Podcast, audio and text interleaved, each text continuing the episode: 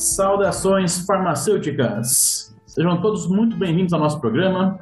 Eu sou o Caraio, também conhecido como Gabriel. Normalmente estou substituindo nosso host comum, é o Chita. Hoje é dia 16 de, de outubro de 2022. E cá estamos para mais uma gravação do nosso querido programa. Hoje vai ser um, algo mais, mais juntinho, mais curtinho, então só eu e mais duas, mais duas pessoas aqui na gravação de hoje. Vamos lá! Uh, bom, pessoas, aqui é o, o Dr. da Silveira. O Dr. Silveira é um cara sério e ele ensina, né, no caso eu, uh, genética e genômica em Staffordshire University. E hoje eu vou estar aqui falando um pouquinho da minha experiência como, como professor de genética. Olá, queridos ouvintes. Aqui é a Carol, Ana Carolina Roberto. Esse doutor da Silveira é um. Como que fala?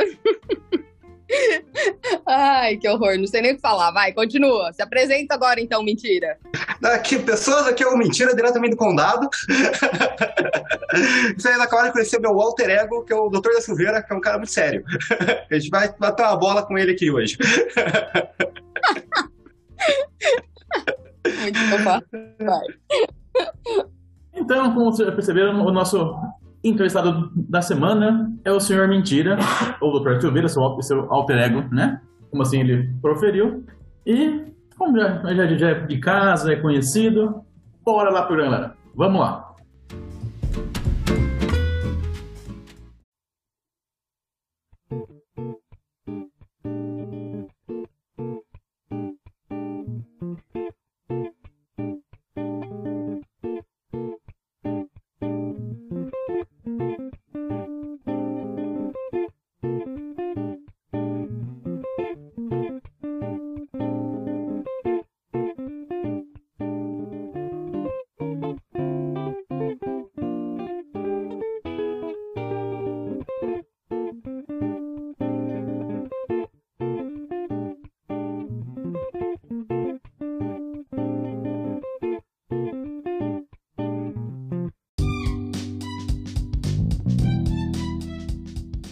Então, doutor da Silveira, como é de praxe aqui no nosso programa, a primeira pergunta é famosa: quem é o senhor na fila do SUS?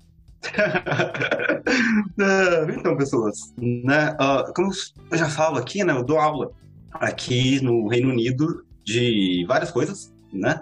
E uma delas é genética, né? Eu tô que já faz um ano e meio que eu tô que eu tô como professor universitário e assim, é uma, é uma experiência muito interessante de várias formas, né? E, e, e assim, você tem que voltar a aprender. Não é tipo coisa que você já toma como garantido, aí você volta porque você não lembra mais, aí você, ah, nossa, agora eu lembrei aquilo, né? E é muito complicado você dar aula para os alunos de primeiro ano, porque você tem que começar do começo. Gente, como é que eu explico as coisas, né? E tem outras coisas acontecendo aqui também, né? Eu trabalho, tenho tentado trabalhar mais com o sistema de saúde daqui né, que é NHS, e da onde o SUS uh, teve, se inspirou. Né? Eu vou falar um pouquinho mais da NHS daqui a pouco. E algum tempo atrás a gente foi tentar falar com um novo, um novo sistema né, da NHS, um novo departamento, que é a NHS Genomics, né? Mas tipo, como é que a gente pode ajudar vocês? Como é que a gente pode fazer, né, preparar nossos alunos para trabalhar com vocês? vocês. E aí foi até estranho, porque o que eles não estavam tão interessados assim no pessoal de, de biomedicina, né? De, dessas coisas. A primeira coisa que eles falaram pra gente foi, por favor, ensinem genômica para as enfermeiras. E a gente ficou, mas pra quê, né? Enfermeira? É, não, sim, para as enfermeiras. Tanto que esse, eu acho, eu comentei com vocês que teve, eu fiquei, tipo, fui viajar e voltei, tipo, um mês depois, né? O Chita, mas você vai viajar para você vai fazer o São Tiago de Compostela, né? Mas minha primeira parada nessa viagem que eu fui fazer foi em Cambridge, que eu fui fazer um treinamento de como, como ensinar genômica para enfermeiras. Foi bem engraçado, assim, eu gostei muito, porque as enfermeiras são muito de boa, tipo, muito, muito, muito de boa. Uh, mas era, foi, foi interessante também, porque eu acho que era o único lá que eu não era enfermeiro. então, assim, enquanto a maior parte do povo tava, como é que eu vou ensinar genômica, eu tava, como é que eu vou ensinar para enfermeira? né? Porque você tem que passar de outro, de outro jeito, né? E por que ensinar para enfermeira também, né? Uh, e, e foi nisso que que a gente focou, né? Porque qual que é o ponto da, de ensinar para as enfermeiras, né? Depois eu volto falando um pouquinho da NHS. Porque a gente, como a gente falava na faculdade, né? Uh, quem cuida de, de paciente é enfermeiro, médico cuida de doença, né? A gente, o farmacêutico vai ficar, vai ficar na parte de medicamento e, e coisa de teste, mas quem cuida de paciente é enfermeiro, né? Enfermeiro, enfermeira. E, e porque a gente está tendo um sistema implantado que vai utilizar mais genética e mais genômica, a primeira coisa a fazer é, é saber quando levar o paciente para isso, porque não é todo mundo que vai fazer o teste, né? Você vai, ainda hoje, você vai sequenciar um genoma inteiro de uma pessoa, sai, sai umas 1.200 libras esterlinas. Isso em real, né? O real tá, tá 1 para 6, 1 para 7. Então, 6, 7 mil reais fácil, um teste. 120. Né? Uh, assim, você tem alguns testes genéticos que são mais baratos, né? Que você vai fazer, testar um gene ou outro, sai bem mais barato. Uh, sai 50 libras esterlina, você multiplica por 6, já dá um 3 antão, 400 reais uh, só, só para fazer um teste desse, o que é caro, né? Então, assim, você tem que saber quando a pessoa, quando mandar para esse sistema. E ao mesmo tempo, você tem que saber quem mandar né? E quem vai saber, quem vai ter o primeiro contato com o paciente vai ser a enfermeira. Então, o principal do, do, do teste, né? E aqui a, gente checou até o, o, o currículo das enferma, da enfermagem, né? Eu fiquei bastante, eu fiquei bastante surpreso aqui quando a gente foi fazer isso aqui no, na, na faculdade, porque depois que eu chequei o, o, currículo das enfermeiras, eu não fiquei mais tão surpreso com a quantidade de enfermeira anti-vax no Reino Unido. porque você olha lá, tipo, o básico de, de biologia quase não tem. Não tem genética, não, não tem uma biologia molecular, não, não eles têm fisiologia, porque tem que entender, mas é, é isso, assim, o resto é mais para cuidar de paciente, administração, não sei o quê. Então, assim, a, a, o básico de biologia que a gente teve, que a gente acha, não, tipo, a gente olha, ah, mas isso não faz nenhum sentido, eles não têm, né? E como profissional da saúde sair sem ser básico é meio complicado. E ao mesmo tempo, uh, como, como encaixar e tudo mais, né? Bom, o que acontece então? Por que, a gente tem uh, ah, NHS genômicas, né? Primeiro vamos falar um pouco da NHS, né? A NHS foi o primeiro sistema de saúde público que, que foi criado, até onde eu sei. Né? Eu não sei se foi criado algum outro antes desse, uh, mas é um dos mais antigos do mundo, se não for o primeiro. A saúde do Reino Unido era basicamente uma zona, mais ou menos como que é hoje nos Estados Unidos, que é uma zona, e como era o Brasil do SUS, né? Que é todo cada um fazendo o que podia, eles tinham a versão deles da Santa Casa e tudo mais. Mas na década de 40 aconteceu uma coisa chamada Segunda Guerra Mundial, né? E o Reino Unido quase foi invadido, né? Pela, pela Alemanha, foi assim, mesmo que não tenha sido invadido, ele lutou a guerra, a guerra inteira, né? Todos os cinco anos. E, uh, e tinha bombardeamento, e tinha soldado voltando e tudo mais. E eles precisavam organizar os, todos os sistemas deles de uma forma que eles conseguissem lutar a guerra. E, em parte, isso uh, fez com que eles organizassem também o sistema de saúde, né, para saber para onde mandar os soldados, para alocar o recurso e tudo mais. Quando acabou a guerra, né, eles estavam, beleza, o que, que eu faço agora? Eu hum, volto o que era antes ou a gente pega o que está aqui e tenta melhorar? Né? Então eles mantiveram o sistema de saúde deles público, né, organizado forma que estava, né, e fundaram então o Sistema Nacional de Saúde, que é o que significa NHS. Uh, e dele que o SUS se inspirou para na década de, né, final de 80, começo da década de 90, para para se estruturar, né? A, a, entre o SUS e a NHS é bastante parecida a ideia. E uh, uma das coisas boas, né? Eu vivi nos Estados Unidos por três anos. É uma zona, assim, o, o sistema de saúde. Assim, eu, eu trabalhava numa faculdade de medicina e, e, e era muito caro ter acesso ao, ao, hospital que eu trabalhava. Tipo, eu trabalhava no hospital e eu não tinha acesso ao hospital quase, né?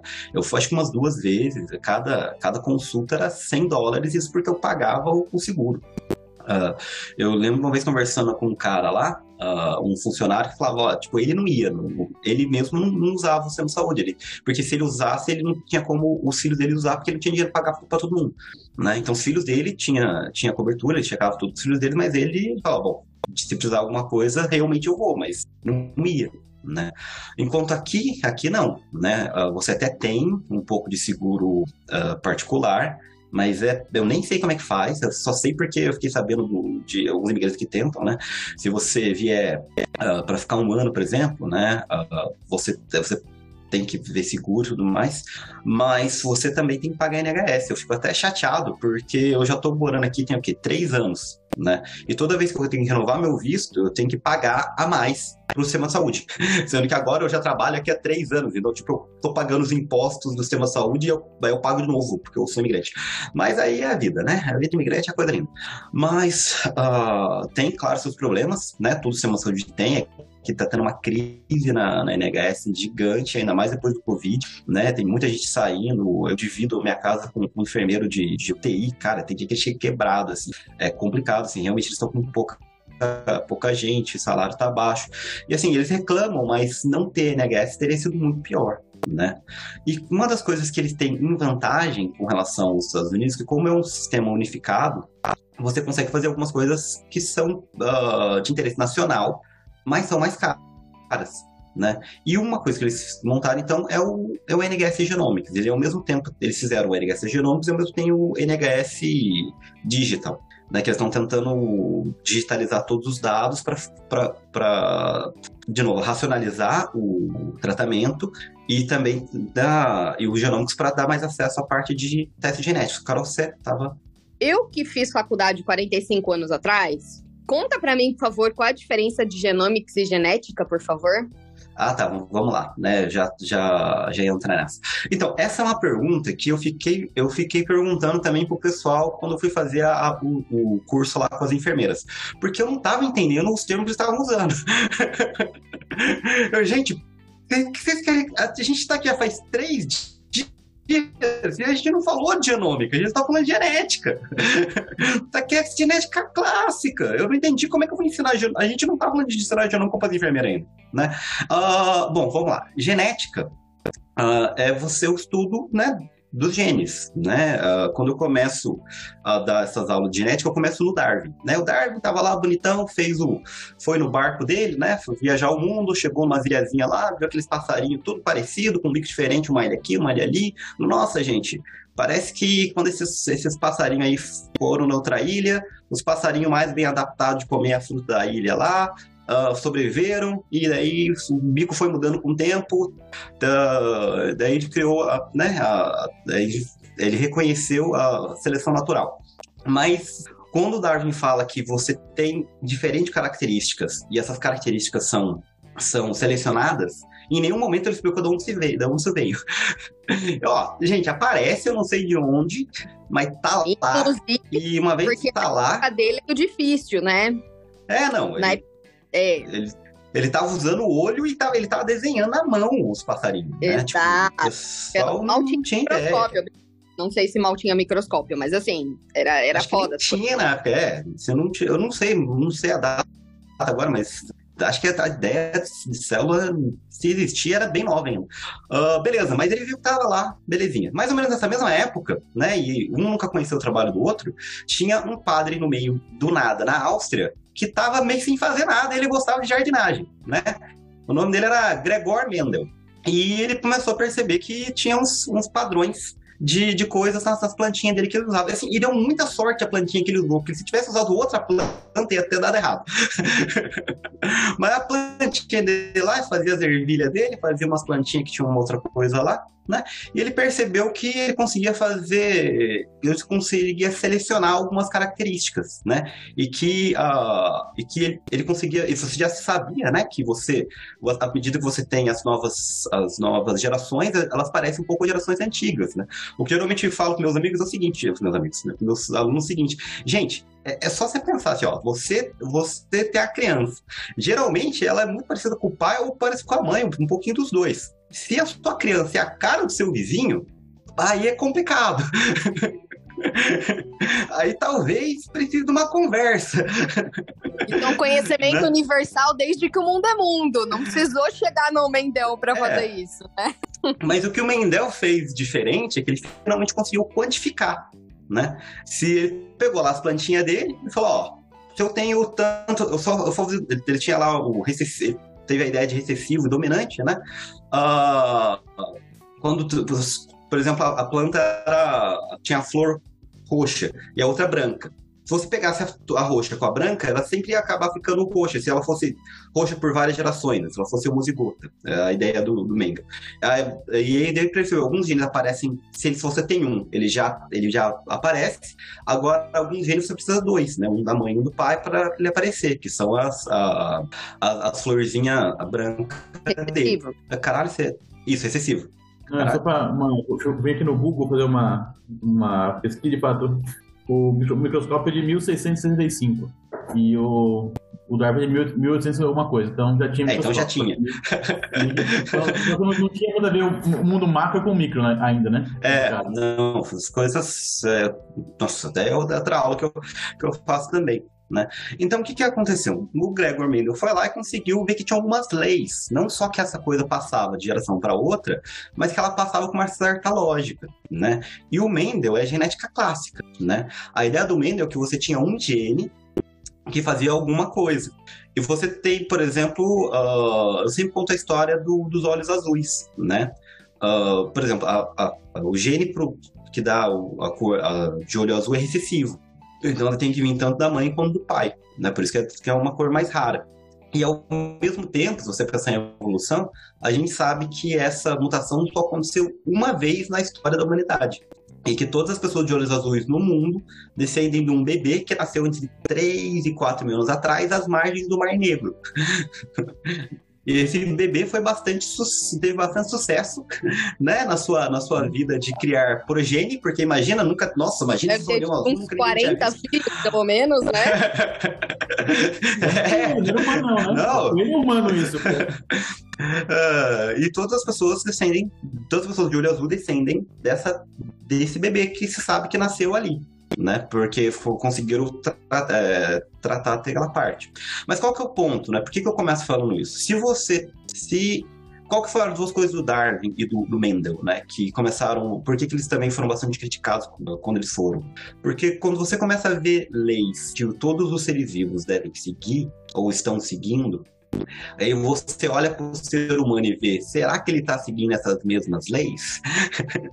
e daí você vê, nossa, nós estamos seguindo dessas mesmas leis, né? Isso tira o ser humano do pedestal de nós somos super sei lá o quê, para nós somos só mais um animal aqui nesse planeta. Super seres né? especiais e divinos, no caso. Sim, sim. Não, a gente está aqui, gente. Escolhidos e, por Deus. E... Uhum.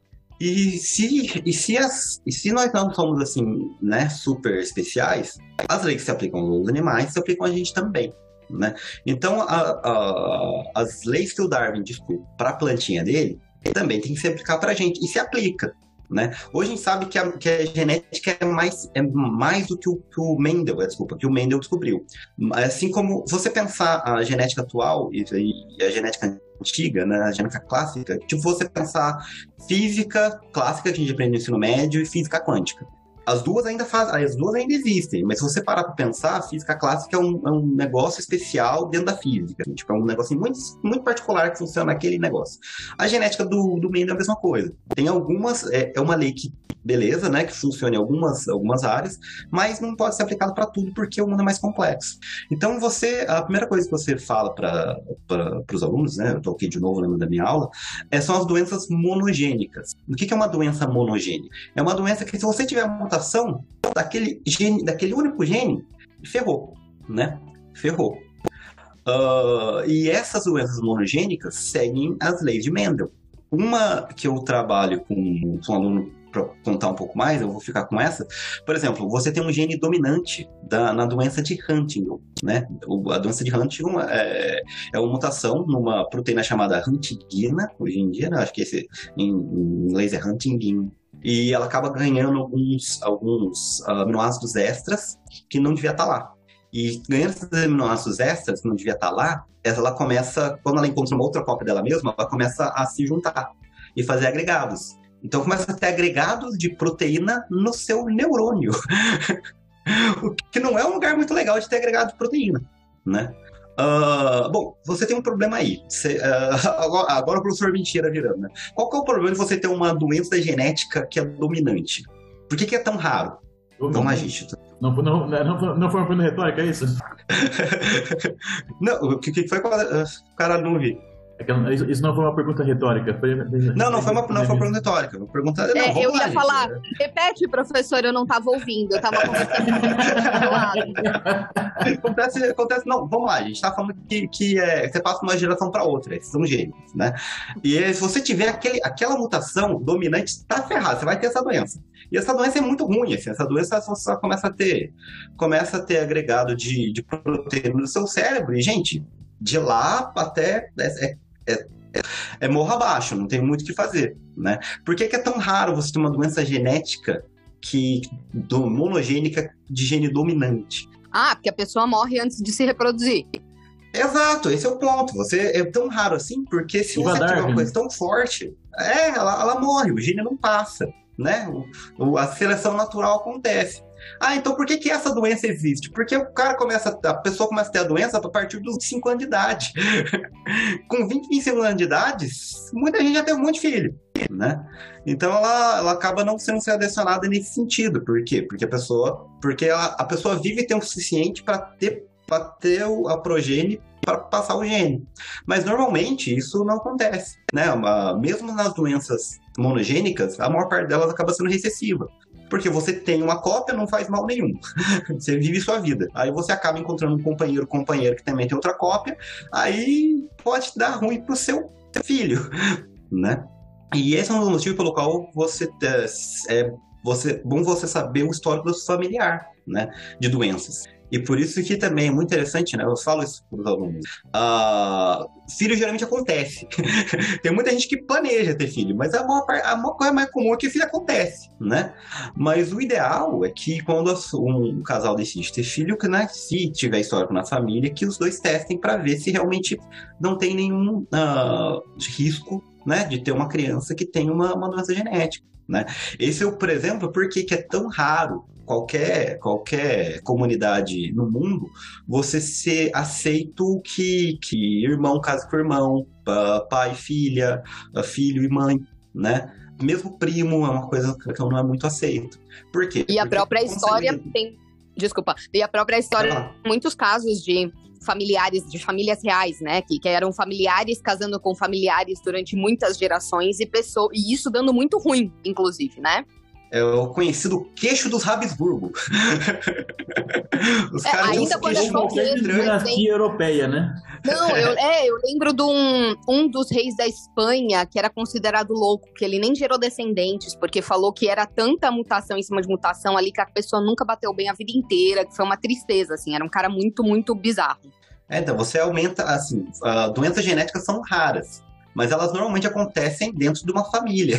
E se você começa a casar gente da mesma família, a, a chance de acontecer alguma coisa é maior, né? Porque precisa de né, duas cópias recessivas, já tá ali, o primo que recebeu do avô, o outro primo também recebeu do avô, pronto. Né? Então, assim, aquela, aquela história de primo não é parente, é parente, gente. é parente, né? Eu então você. gostaria. Né, Se você, você pegar sua, sua prima, pe- pensa aí num, num, né, num, num teste genético ou em adotar. Ah, mas esse, é- e esse é o ponto, né? Esse é o ponto de, de passar, de por que ensinar genética para as enfermeiras e por que que a NHS está nisso. Por quê? Porque se você sabe que a mutação está lá, ah, você pode tentar se preparar melhor para a doença. Muitas doenças genéticas, tá? tipo, não tem cura, sabe? Hoje em dia, você não tem como, como curar uma doença genética. Carol. Ah, mentira. E por que, que eles chamam de genômica? Ah, tá, nossa, eu, eu até esqueci a, Eu fui falando o negócio, eu esqueci da, da pergunta. vamos lá, eu falei da, da, da- Vamos lá, do genética, né? Vamos parar aqui. É que, é que assim, é que eu tenho que explicar a genética para depois passar. Tipo, vamos lá, a gente tá em doenças monogênicas, genética é de um gene, beleza? Beleza, vamos lá. Ah, quantos. Chuta aí, se alguém lembra quantos genes a gente tem? 36, professor! Isso é cromossomo, tá Não errado. somos, não gêmeo. Ponto negativo.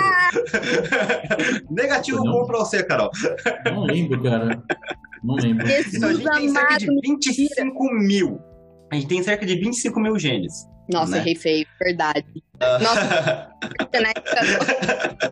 Seria zero agora, né? O. Vou vai mais ter feliz. a gente tem cerca de 25 mil genes. Desses 25 mil genes, a gente produz cerca de 100 mil proteínas diferentes, porque a gente produz, na média, 4 proteínas por gene. Que os genes, eles dão, o nosso gene, eles dão umas, umas eles brincam de Lego também e fazem proteínas diferentes. Uh, não só isso, né? Uh, se eu não estou enganado, uh, eu acho que a batata tem mais, tem mais cromossomo que a gente, né? Tem um material genético maior que a gente. Eu tenho que checar, checar isso, mas assim, tipo, acho que a, a mosca normal tem, tem mais gene que a gente, sabe? Uh, então, assim, outro pro... o que realmente faz um, a nossa espécie ser o que ela é, né? Não é a nossa quantidade de genes, mas como, como esses genes são controlados. O nosso controle desse material genético é muito mais fino que qualquer outro animal que a gente tem notícia, né? É isso que faz a gente ser o que a gente é, né? Agora, assim, se você tem uma máquina tão gigante, para dar merda, né? Você pode pensar, gente, até é raro que não dá tanta merda assim, né? Porque a gente tem sistema de controle e tudo mais. Então, qual que é? Você pensa Quase na genética... É genética natural, né? Sim. É. Uh, então você pensa, você, é, eu já, já volto nesse ponto, né? Você tem, você pensa em estudar um gene, dois, três, você está falando de genética. Você pensa em estudar todos esses 25 mil ao mesmo tempo, aí você está falando de genômica, né? Uh, e é isso que eu faço. e é isso que eu faço, né? Você pega aquelas coisas de mudando milhares de coisas ao mesmo tempo, você tenta achar ordem no caos, porque tem. Né? Entendi. Ou seja, você estuda as coisas isoladinhas, você estuda o conjunto delas. Sim, sim. Nossa, que orgulho, mentira. Obrigado. Caraca. Assim, se, se estudar a genômica já é osso, o conjunto de tanto, tanto desses genes, o próximo passo da evolução seria a proteômica. Então, saber tudo que você... faz como as coisas. Aí ferrou, mas você entrou num ponto bom, né? que você tenha. Tanto que assim, eu tô falando de genômica, mas eu tava até falando aqui com a Carol antes de começar que eu faço parte do grupo de ômicas espaciais. Aí a Carol, nossa, raio é ômicas, né? É, é, o campo de ômicas. Então, você, se você estuda todo o genoma ao mesmo tempo, é a genômica. Se você estuda todas as modificações nesse genoma, né? Todas essas coisas que a gente muda, tem eu tenho controles físicos no, no, gene, né? A gente tem 200 tipos de, de células diferentes no nosso corpo. E todas elas, com, esse, com raras exceções, por exemplo, o, as nossas hemácias que não tem núcleo, todas elas têm praticamente o mesmo DNA. Exatamente. Então, como é que a gente consegue ter 200 tipos diferentes de células se todo mundo tem o mesmo DNA, né? E o que eu falo, pessoal, imagina que você está num curso de, de faculdade, né? Uh, eu sempre falo do, do, exemplo da USP, a gente tem a biblioteca central lá do campo. Eu estou fazendo farmácia, outra pessoa está fazendo filosofia. A biblioteca é a mesma. A gente vai ler os mesmos livros? Não, né? É como se cada célula tivesse acesso a só uma parte da biblioteca e só usa parte do negócio. E para tentar estudar quais são essas partes, então você tem o campo da epigenética, aí você tem o epigenoma. São todas as modificações no DNA. Aí você tem a, o parte da, da, da genômica, né, as pardiômicas que estuda a expressão gênica. Esse é realmente com que eu trabalho bem mais, né, que você tem rede de expressão gênica e tudo mais. Que vê qual, quantos, como os genes estão sendo expressos, em qual quantidade e como eles interagem, né. Eu trabalho mais com isso, que é a transcriptômica. Aí você tem a, aí tudo isso até aí tá tranquilo, porque até aí a gente só tá usando o, o sequenciador de DNA, que é, só, que é uma maquininha razoavelmente tranquila. Aí a gente entra pro campo da proteômica, que a gente tenta ver se esse, esse RNA mensageiro realmente virou proteína e como é que essa proteína está modificada. E aí você precisa de um espectrômetro de massa. E aí, se você quiser, aí você tem outro campo, que é o da, o da metabolômica, para saber todas as moléculas pequenas que a gente produz, que também vai para o lado do espectrômetro de massa. Você me perdeu há umas quatro ômicas atrás, pelo menos. Então, não Campo Grande. Rapidinho. Porque o, o de massa já pega uma, uma molécula pequena, por começar pela parte básica, quebra em coisas menores para saber como que ela foi feita. Assim, ela vai, vai quebrando por, por. Você quebrar uma proteína inteira e tentar reconhecer o que, que ela, de onde que ela vem, quem que é o louco então... que faz isso, velho? então. Tem louco, eu tava trabalhando com isso outro, outro dia, assim, geralmente eu, eu, eu, eu, trabalho mais com a, com a interpretação, né, de, faz, uma, uma vez que tá analisado, não é tão diferente assim de transcriptoma. Mas a parte técnica é muito difícil. Tanto que eu falo, eu passo bem por cima quando eu tô ensinando, porque eu também não sei, assim. Mas você tem, hoje em dia você tem algoritmos bem, bem uh, uh, próximos disso, né? Mas você, mas você não usa, é, mas você não usa só, só a você não, tipo, não, você não põe a maçaroca de proteína e torce pro melhor, né? Você tem que. Você separa a proteína por, por tamanho, você passa, ele passa pela cromatografia primeiro, então você sabe de onde. Da onde assim, o tamanho proteína, dela para começar. Você, não, assim, você pegar uma proteína isolada, é uma molécula muito grande. Passar, quando passar ela purificadinha linda no, no, no massa, Mano, vai dar, vai dar muito dado, vai dar muita coisa não, absurda. Não, é, não, é, é caçar os espectro doido, assim. É, e assim, realmente, você quebra essa proteína em um tantão de, de, de, espaço. Aí você tem algumas partes que são específicas. Tipo, eu não entendo muito bem essa parte também, não, mas é doido. É doido. Eu, eu lembro da, da uh... que pegava alguns morceguinhos pequenininhos de molécula orgânica pequenininho, dava um monte de pico louco, demorava, ainda demorava, a gente não tinha, não tinha prática, né? Ainda demorava meia hora para elucidar um, um espectro. Imagina um negócio desse de proteína. Então, tem muito. Hoje, hoje tem muito algoritmo que, que vê, né? Que consegue fazer isso de forma bastante automatizada. Mas, mas assim, o algoritmo é tão bom quanto as coisas que você identificou antes, né? Então, assim, tem muito, tem muito buraco dentro do documento ainda. E também para você conseguir uh, extrair as proteínas direito, né? Você, dependendo da técnica que você usa, você consegue ver algumas coisas, dependendo da técnica que você usa, você consegue ver outras, né? Aí você pode, você pode ficar louco. Tem uma parte da, da né? proteômica que é que é a fosfoproteômica, aí você tenta ver o quanto de proteína que tem, aí você tenta ver do quanto que tem, o quanto está fosforilado, porque daí você tenta ver se, se aquela que o experimento fez está fosforilando a proteína ou não, porque isso vai mudar, vai mudar se ela está sendo ativada. Então, assim, o negócio pode ficar muito louco. Né? É. Uh, o que. É, então, assim, aliar técnicas, né? Você usa. É. Você pode usar. Na mesma proteína, pode usar a cristolografia para ver um tanto, até um certo ponto de definição dela para ter uma noção de espaço, depois você pode jogar massa para ver estrutura. Você não vai conseguir ah, não, uma cristalografia pura. Cristalografia não faz parte, pelo menos na ômega, assim, a cristalografia acaba não fazendo parte, porque uh, é, é, outra coisa. Né? O que eles têm realmente é o, é, o, né, o perfil da, da proteína, assim, para poder identificar né? E aí você consegue saber. E assim, ah, mas por que, que precisa fazer isso? Porque os níveis de, de expressão gênica e proteína não são exatamente os mesmos, né? E as proteínas têm as, as suas próprias formas de, de, se identificar. Saber que o gene foi expresso, você não sabe se a proteína recebeu ou não uh, algum açúcar, se ela está fosforilada e tudo mais, né? Tá, agora voltando à, pergunta, por que, que isso é importante? Né? Por que isso é importante? Porque se você, porque o mundo não é preto e branco, né? Porque a genética de Mendel funciona em casos muito específicos, né? E a maior parte das doenças são poligênicas. Você tem diversos genes que podem contribuir para aquela doença. Né? E, quando, e normalmente nessas doenças mais complexas, você tem a parte de, de genes em si, né? E muitos genes podem ser tipo, ah, esse gene aumenta a chance de você ter a doença em 0, 2%. Uh, mas também uh, você tem muito de hábito. Uma, o exemplo que eu uso é sempre a diabetes tipo 2. A diabetes tipo 2 tem um componente genético, né? Você tem um componente genético dele, mas você tem um grande componente de comportamento né? E se a pessoa está obesa, se a pessoa não faz exercício, é muito mais fácil ela desenvolver diabetes tipo 2. Assim como uma das primeiras coisas a fazer se ela desenvolver o diabetes tipo 2 é tentar fazer exercício e diminuir o peso. Porque às vezes isso é o suficiente para a doença regredir. Isso, esse caso, uma pergunta de idiota, não sei, vou, estar falando uma bobrinha. Lembra que você mencionou sobre epigenética, certo? Então, Sim. esse, o seu tipo o seu estilo de vida pode influenciar a epigenética de algum, de algum a certo ponto? Não que vai. Certeza. Não, não, não que uma célula vai acessar. Uma célula, uma célula, lá, uma célula vai acessar a área de um. A área da, da biblioteca de um neurônio.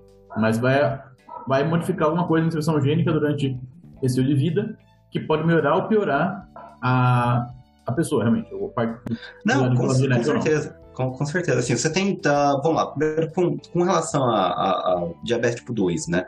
Por que, que também é mais fácil você ter diabetes tipo 2 quando você, quando você fica mais velho? Né? Uh, aqui, né, eu volto a fa falar o que a Carol estava falando agora há pouco, da gravação da minha, da minha organela favorita, a mitocôndria, né? Porque se todo mundo viver bastante, vai ver o suficiente para ter uma disfunção mitocondrial. Né? Suas mitocôndrias começam a trabalhar um pouco com menor atividade à medida que você vai você vai envelhecendo, porque tem bastante estresse oxidativo, né? A máquina não faz para tão bem, e isso vai mudar, claro, o metabolismo da célula, o que por si influencia se a, se a célula está sendo responsiva ou não à insulina. Né? O que mais pode mudar esse, esse metabolismo todo? Né? Uh, se você é muito obeso, né, a, o, seu, o seu metabolismo de lipídio está alterado. Né? Está alterado de uma forma, primeiro, que você, você tem um, um, um, perfil mais inflamatório, que por si já muda um monte de coisa, uh, mas isso também afeta o, o, o, metabolismo da mitocôndria, o que por si pode afetar a, a, como você sem, como a célula reconhece nutrientes, o que diminui a, a ação da a ação da insulina, né? Então você vê que tinha um monte de genes relacionados a isso, que podem aumentar ou diminuir a sua probabilidade de ter diabetes tipo 2, né? Uh, mas isso também é, é certo para um monte de outra doença, né? Voltando ao epigenético, né? Você perguntou, ah, isso pode mudar? Sim, né? Uh, tanto que uma das o, hipóteses de envelhecimento é que a gente vai perdendo a nossa capacidade de manter o nosso epigenoma corretamente. Nem é tanta mutação assim, mas a gente perde a nossa habilidade de controlar o nosso DNA como a gente deveria. E é isso à medida que a gente vai envelhecendo. Então, teoricamente, essa parte que eu estou tentando investigar mais, para a verdade, teoricamente, se a gente conseguisse manter o nosso epigenoma jovem, isso faria com que a gente vivesse bem mais, né? Uh, hoje em dia é tecnologicamente impossível, mas a gente já sabe o que a gente tem que fazer. o que já é muito mais do que a gente sabia 10 anos atrás. Ah, sim, né? Uh, tanto que você consegue definir a idade das pessoas, a idade do organismo, pelo padrão epigenético dela. É o chamado relógio epigenético. Estamos nessa já, sim? Já estamos nessa. Você consegue identificar mais ou menos a idade pelo padrão epigenético, né? À medida que você vai envelhecendo, o, o padrão epigenético muda. Né? Então, você, e a gente já sabe que tem, a gente não sabe muito bem como fazer esse, esse, esse relógio uh, andar mais devagar. Né? O único, qual é o melhor jeito de andar mais devagar? exercício, comer bem, dormir bem ter uma vida sem muito estresse. Ou seja, não é, nesse é, mundo. É. Agora, como é que você faz por ele andar mais rápido? Aí você bebe pra caralho, você fuma pra caralho, você não dorme, você só come é. bobeira, você estressa fácil, pra né? caramba, né? Trabalha igual um desgraçado, né? Não fica. Então, assim, você um estresse muito rápido faz esse. Se você vê que pessoas que. Se, você deve conhecer alguém que, sei lá, já viu, ou pessoa que é mais humilde, que trabalhou pra caramba, você olha, nossa, essa pessoa tem o quê? Tipo, 35 anos de idade com um cara de 50, sabe? E você tem gente com 50, 60 que tem cara de 30 e pouco. Né? Então, assim, você sabe que tem, tem isso. O que a gente não consegue é induzir que, que os nossos relógios vão mais devagar. E tem muito dinheiro para isso, né? Tem muita gente, muita gente querendo fazer isso. Por quê? Porque bilionário ele consegue comprar tudo, menos tempo, né? É, e quem descobrir isso vai ganhar o nome da medicina, da fisiologia, ah. vai ganhar um molde, um molde de dólares, né? Sim, não, assim, a gente tá bem longe disso, né? Mas a gente tá, tá assim, a gente tá na Estão tentando, né? Eu, por exemplo, estou tentando fazer isso. Uh, mas qual, a gente estava falando com a Carol no começo, né? Que não tem cura para doença genética. E não tem. No momento, não tem. Né? Por quê? Porque ela está nos seus genes, né? Só, só, só lembra do nozinho da, da, sua, da sua fala, ou da, da gravação de hoje, que eu, falou que não tem cura. Eu estava falando com a, com a, Milena aqui hoje, não, faz tempo, tempo atrás, um, um remédio chama Zolgensma. Ele é de fato ele é o, o, o medicamento mais caro do mundo já está no, no, mercado e ele é baseado em terapia genética. Ah. Ele, ele substitui um gene para a doença. Deixa eu lá ver aqui qual que é a doença. Calma aí. Dois segundos. Ah, não, era isso a que eu ia falar, porque assim. Atrofia muscular. Eu sabia que já tinha. Então, eu, nem eu sabia. Sabe? Aí perguntou, como funciona o Zolgensma? Eu falei, o que, que é o Zolgensma? Ah, medicamento para é atrofia muscular espinhal. Eu fui ler. Ah, tá, espanhol, tá. Aí eu fui ler a bula. Ele é uma terapia genética aprovada. Ele substituiu Porra. A, cópia, a cópia do gene. Nossa, eu não sabia que já tinha aprovado. Eu assim, eu sabia que, tava, que tinha coisa em teste, mas não sabia que já tinha coisa no mercado. Nossa, põe manda pra mim. Não, o nome do. É, não, porque assim, eu já põe nos slides, já, porque hoje eu tava, essa semana mesmo eu tava falando de distrofia muscular de Duchenne. É né, que até eu sei também não. não é clássico, né? pra. Uh, e assim, porque a única cura para doença genética é você mudar o gene. né? E no momento a gente não tem como, né? Então, assim, o pessoal fala, o pessoal voltando pro pessoal da vacina, não, porque a vacina de mRNA vai mudar o seu genoma. Gente, a gente pudesse fazer isso. Se a gente pudesse fazer isso, gente, a gente não ia estar tá fazendo um chip no seu braço, a gente ia estar tá curando aquela criança com distrofia do Duchenne.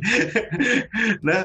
Uh, a gente. A gente, eu, eu fala, até eu tenho uma aula que eu participei aqui né, de terapia genética e falando, bom, beleza, gente, ó, em algum momento que a gente descobrir terapia genética, o pessoal vai querer fazer outras coisas.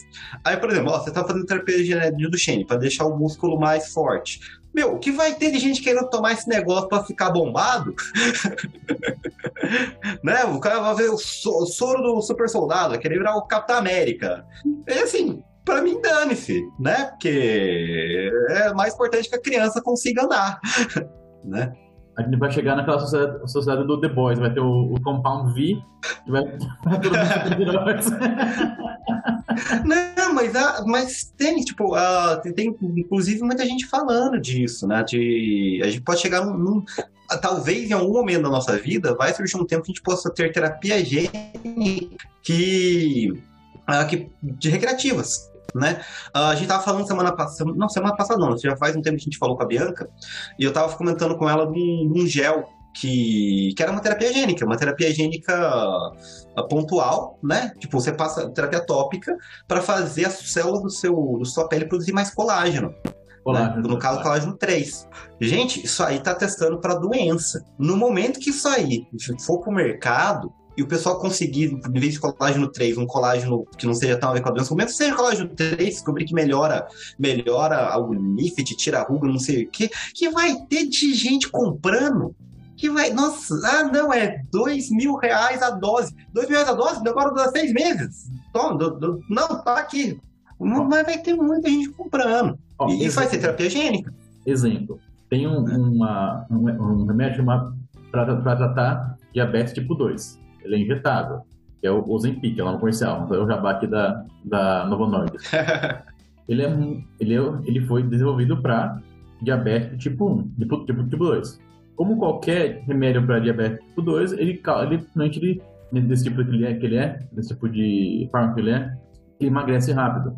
Hum. Cara, tem nego comprando isso a rodo. O cara não é diabético. Por quê? Emagrece. O que, o que eu presenciei, que eu já vi, que eu atendi a pessoa, Cada caixinha são quatro doses, né? Uma por semana você usa. Na época custa caro ainda, custa tipo 700, 800 pau por caixinha. O cara falou, ah, tá bom, me dá três caixas. É, né?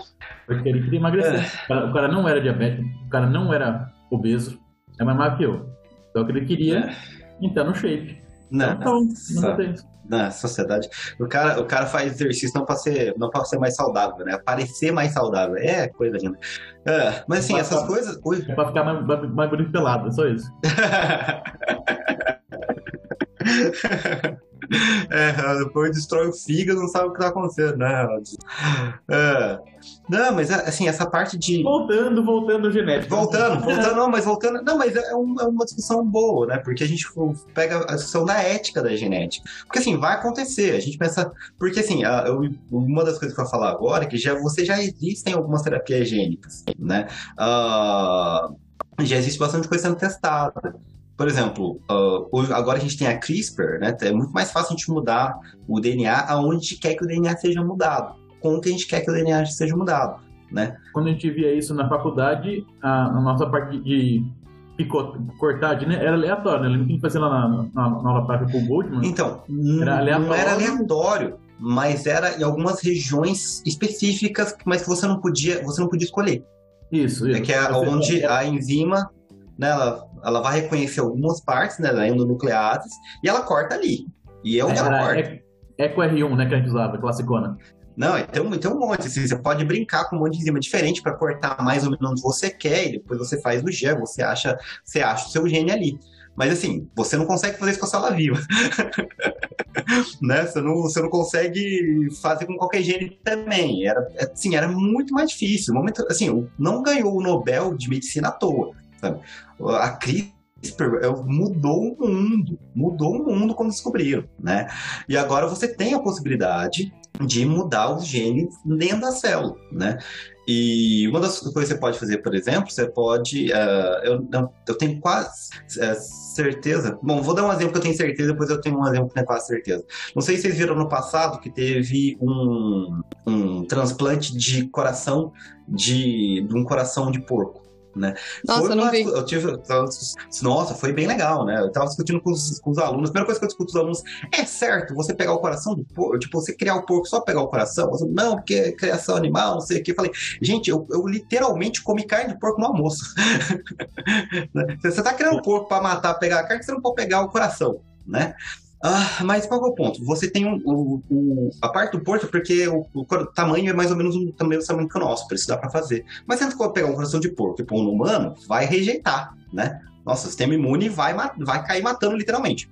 Então o que, que eles fazem? Eles conseguiram mudar os genes do porco para que o, o, que o coração do porco fosse menos imunogênico para a gente, que a gente conseguisse aceitar esse coração, né? Aí teve todo um rolo também, que o primeiro cara que recebeu o coração, ele era ex-condenado, e daí teve um outro rolo, aí os médicos falando, gente, o negócio aqui é salvar vidas, não importa a vida, né? Uh, seja o que ele fez, já pagou, assim, foi, foi um caso bastante emblemático, né? E esses porcos foram mudados geneticamente com CRISPR, essa né? parte eu não sabia que era com CRISPR. Aqui. Você, você mudou, você mudou, você pegou, né, o, né, o, porquinho lá, o genoma dele, você mudou, pá, pá, pá, tirou as partes que tornam mais mujana o porquinho cresceu, pá, CRISPR, CRISPR nele. Uh, eu li, a primeira vez que eu li sobre isso foi em 2015. Eu lembro que eu tinha acabado de voltar da França. Uh, e Sabe, sabe aquelas coisas que ele falava, gente, o mundo, sabe, o mundo, a, a, partir do momento que eu sei disso, o mundo mudou. Porque se você consegue mudar uh, o gene do porco, você consegue mudar o nosso. Porco Porque... é mamífero. Porco, logo, por evolução genética, né? É, é exato. Se você tem todo o material para mudar o porco, para mudar o nosso não precisa muito, né? Foi, foi aqui, 2000 e foi um pouquinho antes da pandemia. Vai lá quando antes da, da, da, de clonagem, quando conseguiram clonar a insulina humana, parabéns. Quem é diabético usava insulina de qual, animal antes disso? É, na hora de punk de porco, né? eu falo isso também. Então, assim, Uh, aí, bom, se pode fazer com porco, fazer com humano, né? Aí foi que, acho que foi 2019, se não me engano, foi pouco antes da pandemia. Uh, você teve um, um pensador chinês que falou, gente, ele, assim, ele, ele achou que ele ia ganhar o Nobel da, da, da medicina, ele acabou preso, né? ele não, não tinha publicado o artigo, ele foi lá apresentar o negócio. Gente, vocês não sabem o que, que eu fiz? Eu mudei o gene de dois bebês. E aí viu que o pessoal ia falar, nossa, que legal, pessoal. Você o quê? É, não, não, tinha dois bebês lá, né? A gente tava fazendo disseminação artificial. Eu falei, quer saber? E se a gente mudasse os genes desse bebê assim, só de sacanagem? Não, sacanagem não. É, teoricamente ele mudou o gene só que pra testar. tornaria os Era bebês. Pra... Só pra, só pra testar, o que acontece. É, tipo, não tinha nada errado com, com, com, com o embrião né? Mas ah, se a gente mudasse esse gene aqui para dar para fazer esses bebês mais resistentes ao vírus da, do HIV, Teori, é teoricamente o que ele fez, né? Mas é que, qual que é o problema de você fazer esse tipo de coisa, né? Porque então, ah, na... voltando pro Darwin, chama-se ética, né? Não, você você tem a ética aí, claro, né? eu vou chegar nesse ponto, né? Você tem a, o problema de você mudar esses bebês que não puderam escolher ser mudados, né? Vai saber se os, se os pais entenderam o que estava acontecendo também. Uh, você tem um plano de ética e qual, você tem qual, um negócio chamado seleção natural, né? Eu acabei de falar, a gente tem 25 mil genes diferentes. Esses 25 mil genes diferentes são controlados de forma bastante precisa, né? Geralmente, quando você tem uma mudança, às vezes você tem uma, uma mutação nesse gene, você parece um olho azul, que fica, nossa, que legal. Mas a maior parte das vezes acontece a doença. ou não muda nada e o gene continua, ou você ferra com o negócio e o gene não continua. E você não tem como saber. né? Você não tem Só como depois saber. Depois criancinha, né? Só depois nascer criancinha, então a gente não sabe. Precisão milimétrica mais... é uma coisa que não existe ainda, né, nesse processo. Não, ele, ele consegue mudar. O que ele não consegue é. saber é o que acontece depois que ele mudar. É, exato, exato. ele é preciso, mas o problema são os resultados. Você não consegue ter precisão nos resultados, né? Então, assim, você, você mudou um gene, beleza. Talvez essa criança vai ter mais, uh, mais resistência a HIV. Mas o que mais foi mudado? Isso vai diminuir a resistência a outras coisas? Isso vai fazer a criança, sei lá, ser mais, ser mais propensa a morrer de Covid? Isso vai fazer a criança morrer de outra coisa? Não sabe, não sabe. É, vai fazer a criança virar um Hulk? Também não sabemos. É, aí é. entra a interação. Ele modificou um gene, por exemplo. Você não sabe quantificar é, o quanto essa, essa mudança em um gene vai modificar a interação desse gene com outros genes do corpo. Sim, aí, a, né? aí é, uh, entra o risco e a aleatoriedade, né? Por exemplo, é diferente, por exemplo, e na verdade seria até mais eticamente complicado, né? Você tem uh, a doença né, distrofia de Duchenne, que também é mutação em um gene, né? Ah, então você tinha, você tinha embriões dessa família, só não tinha como. Se tivesse filho, ia ser, ia ter do Xene, né? O que não é exatamente verdade, mas também porque que não adota, né? E a gente mudou o embrião para a criança não ter do Xene. E assim, até mais ou menos aceitável se fizer isso, né? Mas ao mesmo tempo você vai que não funcionou. Aí você trouxe o mundo uma criança que, que podia ter Duchenne, ela tem Duchenne, porque você não conseguiu fazer o negócio direito. Então, assim, o negócio fica mais complicado, né? É, por exemplo, seria muito mais aceitável, que a gente está falando do exemplo do medicamento que você falou, né? A pessoa nasceu, o gene está lá defeituoso, né? E você está tentando modificar esse gene, esse gene defeituoso já com a pessoa viva. E talvez no futuro isso seja mais fácil, mas hoje em dia não é. Né? E é nisso que, de novo, voltando para a HF Genomics, está tentando, porque o negócio dele é duas coisas. Identificar, identificar a, o risco da doença antes da doença aparecer, né? Porque é muito mais fácil você tratar uma coisa antes dela começar a fazer efeito, né? Outra coisa é tentar usar esses dados para criar novos testes e criar novas curas. Então, o que eles fizeram inicialmente foi o projeto dos 100 mil genomas. Eles sequenciaram 100 mil pessoas. Não contentes com o projeto de 100 mil genomas, eles agora terminaram no ano passado o projeto de 200 mil genomas. Né? Qual que é a diferença? Os 100 mil genomas pegaram 100 mil pacientes da NHS e a família para sequenciar. Esses 200 mil genomas pegaram pessoas meio que, não exatamente aleatórias, mas meio que aleatórias. Tipo, as pessoas não são doentes, as pessoas não, não têm uma possibilidade de ter doença. Em vez de você pegar uma população que você quase certeza vai ter gente doente, a família de gente doente, não, pegar a população normal do país inteiro para ver o que acontece e pôr dentro do acompanhar, né? Mas a gente consegue ver se a gente consegue predizer coisas também. Ah, ó, a gente fez essas 200 pessoas, não tinha nada não. Mas desses 200 mil, a gente achou uma mutação aqui que, ao, que a, mostrou uma correlação que as pessoas que, que esse gente nunca tinha, sabia que tinha a ver com isso, tiveram mais ataque cardíaco, ou tiveram outra coisa. Então aumenta a probabilidade de você achar essas coisas. E assim, à medida que você vai entendendo melhor a doença, é mais fácil você tratar. E a ideia, claro, é que uh, no final das contas você, você consiga uh, tratamentos melhores. Né? O que vai levar a gente, eventualmente, essa é uma conversa que a gente estava tendo aqui agora, por que, que a gente não muda, então, os genes do antes da criança nascer? Né? A gente faz o que o, o pensador chinês tentou fazer, mas de forma ética. Mas seria ético? Não seria ético? Sabe? Ah, você protegeu o seu filho de ter um ataque, de ter uma doença do Shane, beleza. Ah, mas esse gene aqui aumenta a probabilidade de ataque cardíaco em 2%, então muda ele. Ah, não, mas eu quero saber, eu não gosto, eu sou careca, não quero um filho careca, troca esse gene aí. Sabe? Até que ponto vai ser aceito que você mude os genes da sua criança? A gente vira. a, gente, a gente pode entrar em outro filme, Gataca. Que é o filme que eu normalmente mostro os alunos também. Eu comprei esse filme para poder passar, né? É. Que, que também é, uma, é, uma, é um filme muito legal que, que mostra também aquela coisa, né? Você não tem como saber. E se você passar disso para eugenia, não precisa muito, né? E eugenia é aquela coisa, ah, você tem os melhores genes, né? Mas o que, que é o melhor? Melhor para quê? Uh, geralmente quando eu explico... Melhor para nossa atual sociedade? É, eu falo, por exemplo, uh, a adaptação ao clima, né? Uh, voltar aqui. Por que, que a gente tem populações que produzem muita melanina e populações que produzem menos melanina? Uh, melanina é muito importante se você quiser se proteger né, da, da luz solar. Tanto que quando a gente está no verão no Brasil, a gente, né, a gente fica bronzeado, porque a gente produz mais melanina. A gente induz, a gente muda a expressão gênica das nossas células para produzir mais melanina. Né? Tem gente que não.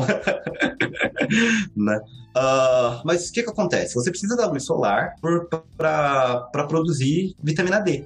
Uh, ela Só que se você tiver muito luz solar, você tem queimaduras, então aumenta, aumenta a sua chance de ter câncer de pele. Isso não é um problema se você tiver sol para um caralho.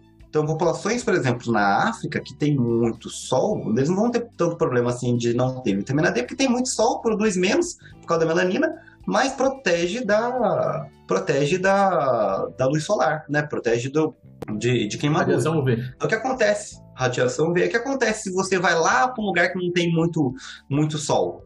Já, tipo, se você. É, começa a ser um problema você não produzir tanta vitamina D, porque vitamina D é importante para um monte de coisa.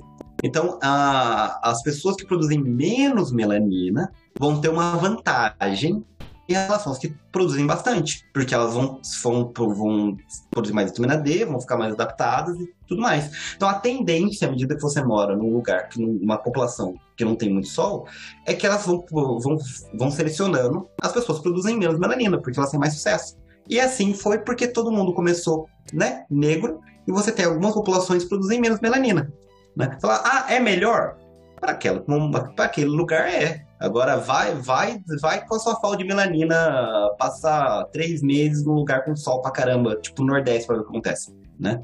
Você não tá, você não tá mais adaptado. É, é, o melhor para quê e para quem também, né? Porque a questão é que a gente não vive numa sociedade em que todas as etnias são vistas como iguais. A gente já tem uma noção histórica que é completamente é, não é defasada o nome, mas é deturbada. É, deturpada de que existem etnias que são melhores e características que são melhores. Então, qual é a probabilidade dessa noção histórica afetar as pessoas que estiverem manipulando esses genes, né? De querer é, buscar como melhor é, um determinado tom de pele, uma determinada cor de olho, cor de cabelo, é, enfim, esse, essa que é a discussão que é que ela já ultrapassa o campo da ciência, ela começa a ser ética, né? Sim. É, é o melhor para quê, como Mentira disse, porque claro, tem adaptação ao ambiente que faz total diferença e para quem também, né? É para quem tiver essa tecnologia, para quem estiver manipulando esses genes, que não é todo mundo que vai ter também, concorda? Não é Sim. lá no é, um país pequenininho de, de quinto mundo que vão ficar manipulando isso. Não é. É onde existe a tecnologia e o domínio dela, né? Então, aí é o ponto que talvez seja lá também, porque se você tiver um controle no, no, no Reino Unido, no Brasil, mas você tá lá na, na, Nicarágua, a lei não tá lá, o cara abre, abre a clínica lá, né? e o pessoal vai, a gente vai. Essa é uma coisa para se tomar cuidado de ainda, ainda hoje. Agora, voltando à sua, à sua ideia anterior da adaptação ao ambiente, algo que eu, bem idiota, pensei agora. Se um negro que mora num lugar com muito sol for morar na Sibéria, ele pode ter queda de vitamina D? É isso? Sim. Não, é um problema bem grande aqui. Real, o, pessoal, né? o pessoal, o pessoal aqui, assim, eu, eu tomo suplemento de vitamina D para começar a conversa. Uh, mas pessoas negras morando em lugares que não tem muita luz, assim, eles é, é, é recomendado, é tipo, médica, é recomendação médica você tomar suplemento de vitamina D. Esse é um dos motivos pelo qual o pessoal fala também que uh, o pessoal fica mais triste no inverno, porque a vitamina D mexe bastante no, na parte hormonal também. Então, se você produz menos, você vai ficar meio letárgico. Então, tipo, é um dos motivos. Eu tomo, cara. Tá aqui do ladinho aqui. eu tô acostumado, tava acostumado com o sol minha vida inteira, né? Mas assim, mas esse é o ponto. Ribeirão Preto, né? Ribeirão Preto, eu fui. Então, mas voltando, gente, que eu, vamos ver aí que vocês têm, porque eu tô quase eu mesmo puxando o tema dos episódios, mas o ponto do, da genômica e genética, né, é voltando ao problema da Carol da, da genômica, é porque o mundo é mais complicado. Né, o mundo o mundo biológico é mais complicado do que o Mendel achava que era, do que ele descobriu que era, né, o que, o que já foi gigante na época dele.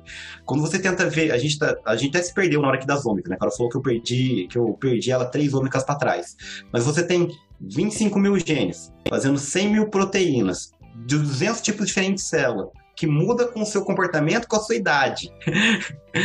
e também tem metabólico, tudo isso agindo ao mesmo tempo, né? É, assim, é difícil. né? Você tem, inclusive, e essa é uma coisa que eu estou propondo para ver trabalhar, né? Uh, você tem até uma mudança agora de, atualizações, inclusive, de, de estratégia para descobrimento de novas drogas. Porque qual que é a, a estratégia usual, né, que a gente aprendeu na faculdade? Que aí você identifica um, um alvo e você que um alvo que é importante, tipo uh, inibidores de COX-2, né? Ou você vai, você vai querer parar COX-2 porque daí você diminui a inflamação e tudo mais. Então você, você quer uma, uma molécula que iniba aquela proteína para ter o efeito garantido, né? Então você quer parar aquele alvo, porque ele não quer, você não quer que ele faça uma coisa específica que é ruim. O que tem mudado agora né? E você tem que achar esse alvo, né? Você que é uma droga nova, você tem que achar esse alvo novo. O que tem mudado agora não é só a você achar o alvo porque o alvo faz alguma coisa, mas você tentar achar pontos críticos nessa regulação gênica que, se alterados, mudam um monte de outra coisa. Né, que você é o chamado desenvolvimento de fármacos guiado por redes, que é o que onde eu estou tentando entrar.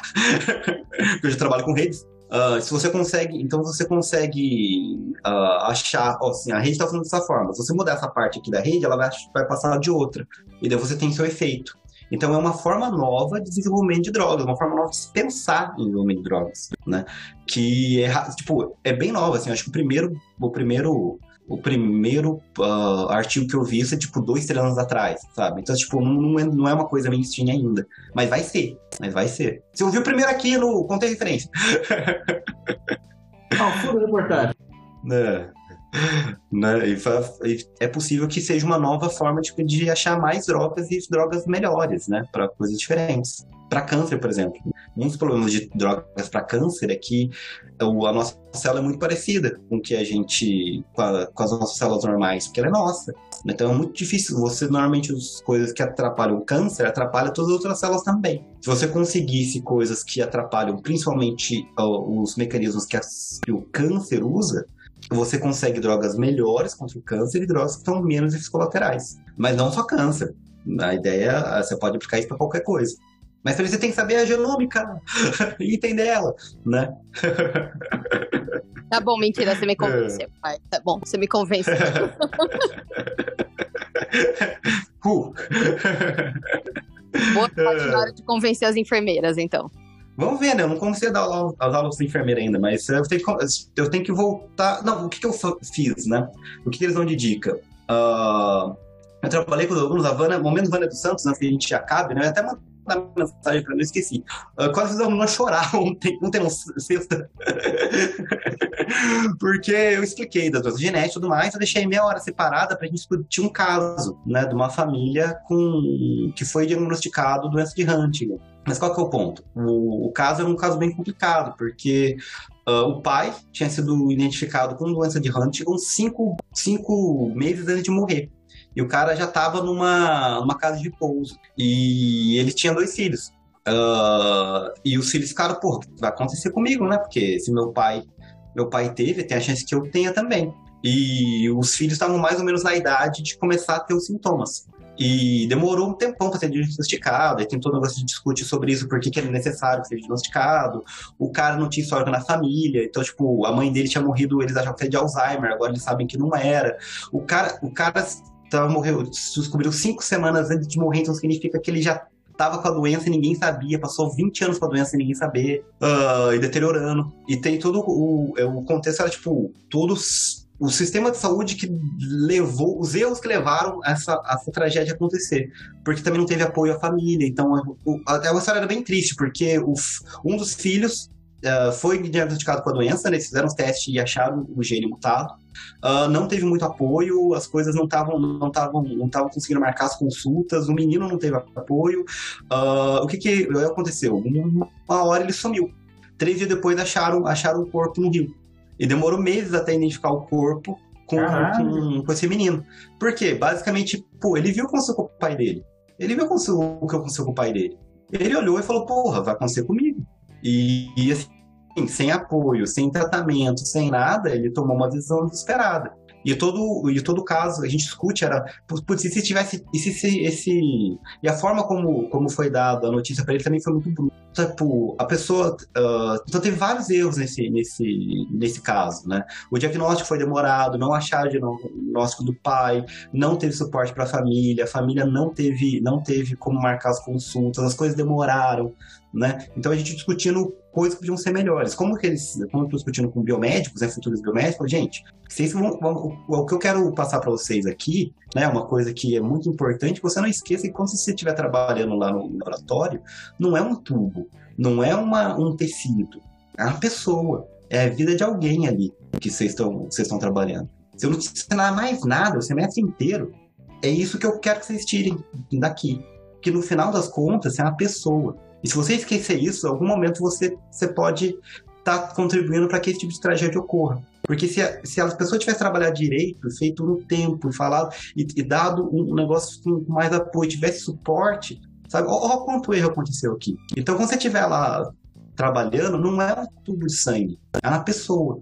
E isso não pode esquecer. Uh, e foi legal, assim, a menina terminou a aula, a menina quase chorando. Eu, gente, gente sexta-feira de tarde, não fica assim, não. Vai sair pra tomar cerveja. Não, é isso que eu ia falar. É bom que foi na, essa aula bad vibes foi na sexta-feira à tarde, você já sai pra beber dali, né? É não, foi o que eu falei pra eles fazer. A aula é genética, mas o fundinho é filosófico. Ai, Sim, mentira, orgulho é, de você. Que, orgulho de você. Ah, bom, espero que as pessoas tenham gostado também. Né? Mas, mas isso é uma coisa, você tem que. Se seu conhecimento não tem contexto, você esquece, você não entende o que é, que é importante. Você, você esquece. As coisas que não são importantes, você esquece. Né? Então tem que. É o que eu tento, fazer, pelo menos. Se eu consigo ou não, é outra história. né? E, e, é isso, assim, é uma coisa que, que, provavelmente vai chegar no Brasil em algum momento. Uh, já chegou em algumas, em algumas coisas, né? Você já tem esse sistema acontecendo em algumas coisas, uh, algumas doenças, câncer, por exemplo, acontece, mas ainda é muito acadêmico, né, no Brasil. É uma coisa que você faz sequenciamento para pesquisa, né? Mas eventualmente esse recurso também vai ficar, vai ficar comum, né? E vai depender também dos profissionais de saúde saberem trabalhar com isso, né? Eu já fiquei surpreso aqui com o caralho contando que já tem um medicamento de, de terapia higiênica no mercado. então não é o futuro, já é o presente. E é isso, gente. Eu te mandei aqui a bula pelo nosso grupo do, do Telegram. É. Não, eu vou ler. Próxima vez que der essa aula, eu já tenho um exemplo. O Zolgesma, ele é, ele é da classe terapêutica de CAR-T, ou será que CAR-T, eu acho que é o nome, ou será que eu tô fazendo confusão? Porque as terapias gênicas, elas estão entrando agora numa... É como se fosse uma nova classe terapêutica mesmo, né? Vocês sabem então, disso? Se... Então, se, se é uma coisa que é vendida, uh, eu não sei, eu não li a bula ainda. Como é que é isso, caralho? Como é que é essa, essa tá, sabe? Ah, eu, Porque... li faz mais de um mês, eu vou ter que reler para lembrar qual que é, é. a classe dele. Eu li então, mas a, a carta Cells é, é diferente, assim, Carol, porque é. a carta Cells é um, não é uma coisa que você pode, tipo, tomar, por exemplo. Você tem que, você tem que ir no, no laboratório, eles vão tirar é. suas células, vão crescer ah. suas células no laboratório, vão mudar suas células no laboratório, vão mandar para você de volta, aí você põe isso. Sim. eu vou... para um caralho. Eu vou ver, vou tentar descobrir se tem alguém que trabalha com pesquisa clínica de estudos de terapia gênica, esse tipo de coisa, porque na minha área eu já escuto muito falar sobre isso, né? E o que está acontecendo na minha área agora é o que 10 anos vai estar tá no mercado, né? Sim. Então, isso, a gente já tem medicações aprovadas, né, para uso. Então, Vamos ver se a gente consegue trazer alguém, porque é um assunto interessantíssimo, né? Não, a gente usa a aula introdutória do mentira aqui de. Genética e genômica. Primeiro você começa com a aula do mentira e depois a gente vai pra parte 2. É. Bom, pessoas, temos um episódio? Temos, mentira. Muito, muito obrigada. Você já deu sua aula extra por semana. Pode cobrar. Eu, tava vendo aqui a bula do, do Zolgensma, ele é, ele é injetável, só que só pode ser injetado em condições controladas, bem, obviamente, só em hospital, tal, tal. Mas eu vou terminar de ler aqui todo. Eu mandei pra vocês a bula do, do, do, do, do, do da saúde, não do paciente. Então é um pouquinho mais extensa. Tem alguns desses medicamentos que o centro que faz esse tipo de procedimento tem que ser validado e qualificado para fazer. Não é qualquer lugar que vai fazer. Assim, é um negócio caro pra caramba. Só pra dar, dar pro cara. Ah, a gente já tá em casa, ver, ver o que acontece, né? o cara puder. É, é, é, caro pra cacete aqui. Dá mais de milhão a, o trem completo. É. É porque eles calculam o quanto é, é, é, o custo de literalmente salvar a vida do paciente, né? Ele salva, ele é, é, é recupera o paciente de um jeito que não existe mais nada hoje que faça isso, né? Exato.